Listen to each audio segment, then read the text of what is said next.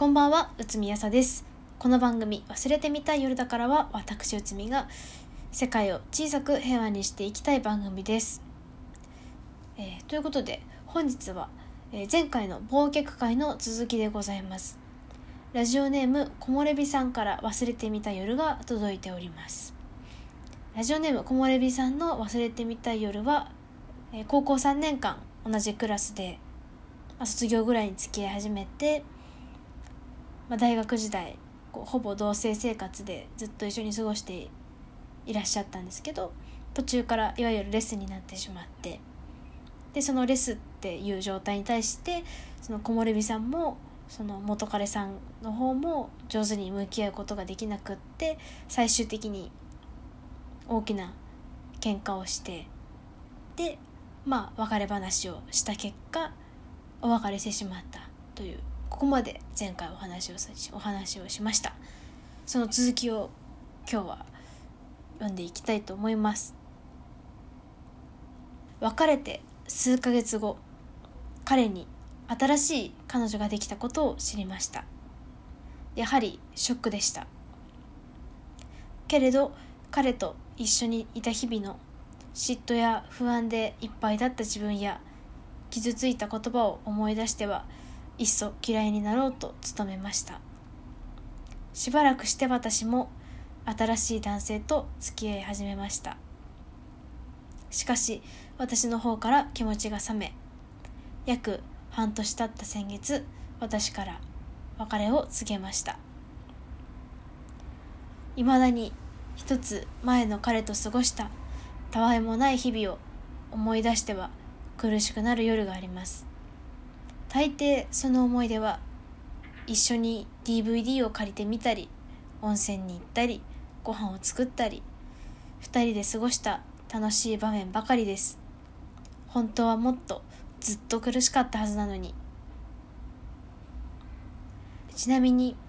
友人伝いで聞きましたが彼は新しい彼女と今でも順調だそうです。大変長くなりましたがそして私のメンヘラぶりも凄まじかったですが私にとっての忘れてみたい夜は彼と過ごした夜そして彼を思い出してしまう夜です。ちなみに今はよりを戻したいとか早く新しい恋人が欲しいという感情はありません。ただこの話から将来の恋愛に活かせるアドバイスなどございましたらご教示いただけますでしょうか？よろしくお願いいたします。というお便りでした。うん。将来の恋愛に活かせるアドバイスですか？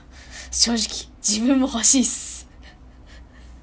将来の恋愛ね。私次いつ恋愛するんだろう？わかんないけど。そうだな。こうまあ読んでいて思ったのはよりを戻したいとか早く恋人が欲しいという感情はないけどその彼のことを思い出してしまう夜苦しくなる夜があるっていうのはこう今の自分よりもその彼のことを好きでいた頃の過去の自分のことの方が好きなんだと思います。それは木漏れ日さん自身がそうなんだと思います。わかんないですけどね。なんか例えば私なんかはこう仕事もできない。友達とも遊べないっていう今の自分よりも、まあ、ダンス部で真剣に練習頑張って日本一なんか取っちゃって友達とも絵に描いたようなバカしてた高校時代の自分の方が好きだったなって思っちゃうことよくあります。でもじゃあ高校時代苦しくなかったかってそんなわけはなくって、まあ、高校時代は高校時代でもう練習は本当に苦しかったし私の運動神経は絶望的に悪かったし本当に運動神経絶望的でしたね。本当にひどい。あの詳しくはリフティングの動画を見てほしいんですけど 本当に絶望的に運動神経悪かったし恋愛もうまくいかないしあの早く高校生活終われって当時は思っていたんですけどね。それでも今振り返るとやっぱりその頃の自分のことの方が今の自分のことよりも好きだなって思ったりします。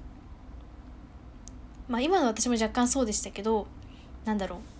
過去の栄光の話をいつまでもする人ってたくさんいるじゃないですか。なのになんで過去の栄光の話はもうその話なんか忘れろよ次の成功行こうぜみたいなもっと次行こうぜ世の中にはもっと掴める栄光あるよとかさ、言われないのにさ、なんで恋愛でさ、次行け次みたいなさ、そんな感じで扱われなきゃなんでんだって思いません？なんか、恋愛だって過去の栄光、浸ってたっていいじゃんって、私は思いますよ。なんで恋愛だけダメなんだよ。過去の影響、過去の栄光忘れなきゃ。幸せだった過去の恋愛を話したって思い出したって別にいいんですよ。まあ、ただ、その、過去の栄光の話をいくら話しても思い出しても今の私の暮らしが変わることはないのと同じように過去のうまくいった恋愛の話もどれだけ話しても思い出してもこうボールペンでこうぐるぐる同じところに丸を書いてるようなものでこう木漏れ日さんの今の暮らしを変える力はないんだと思います昔の話をしていてもね。木漏れ日さんは多分なんだろう過去を思い出してはあの頃の自分の方が好きだったなってでその幸せだった過去の自分の隣に何があったかって考えてその彼のことその彼がいてくれたな恋愛があったなっていうふうに考えてこう今恋愛でうまくいきたいって思うのかもしれません。でも未来の幸せな自分の隣未来の幸せな木漏れ日さんの隣にあるのは必ずしも恋愛じゃなきゃいけないってわけでもないです。だからなんでしょうね。幸せだった過去の自分ってなかなか忘れるの難しいと思うので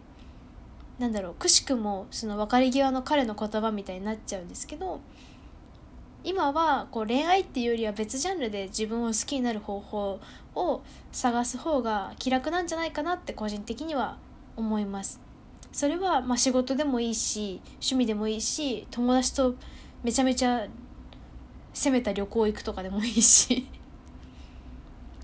私の場合はそれがたまたまラジオでした。なんかまあ始めたきっかけはあの1回目の給食から復職して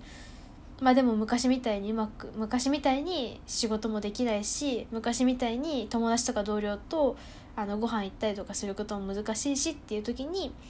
たまたまツイッターでラジオトークの投稿を見かけてあへえと思ってやってみたら思いのほかハマったとか、まあ、そんなもんだったんですよ始めたきっかけは。でも続けている理由っていうのはシンプルでこう仕事も恋愛も友達付き合いもままならない今の自分にとってこうラジオでこんな風に木漏れ日さんからお便りをもらえちゃったりする今の自分うつみやさが必要だからラジオを続けているわけでございます。ということでですねあまりあの将来の恋愛に役立ちそうなアドバイスはできなかったんですけれども できなかったんですけれども、そんな私は恋愛偏差値が高くない。木漏れ日さんが少しでも気が楽になって穏やかな日々を今の自分にとっての幸せを見つけることができたらいいなって思います。ということで今回はラジオネーム木漏れ日さんの忘れてみたい夜。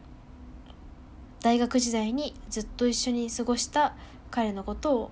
思い出してしまうでした。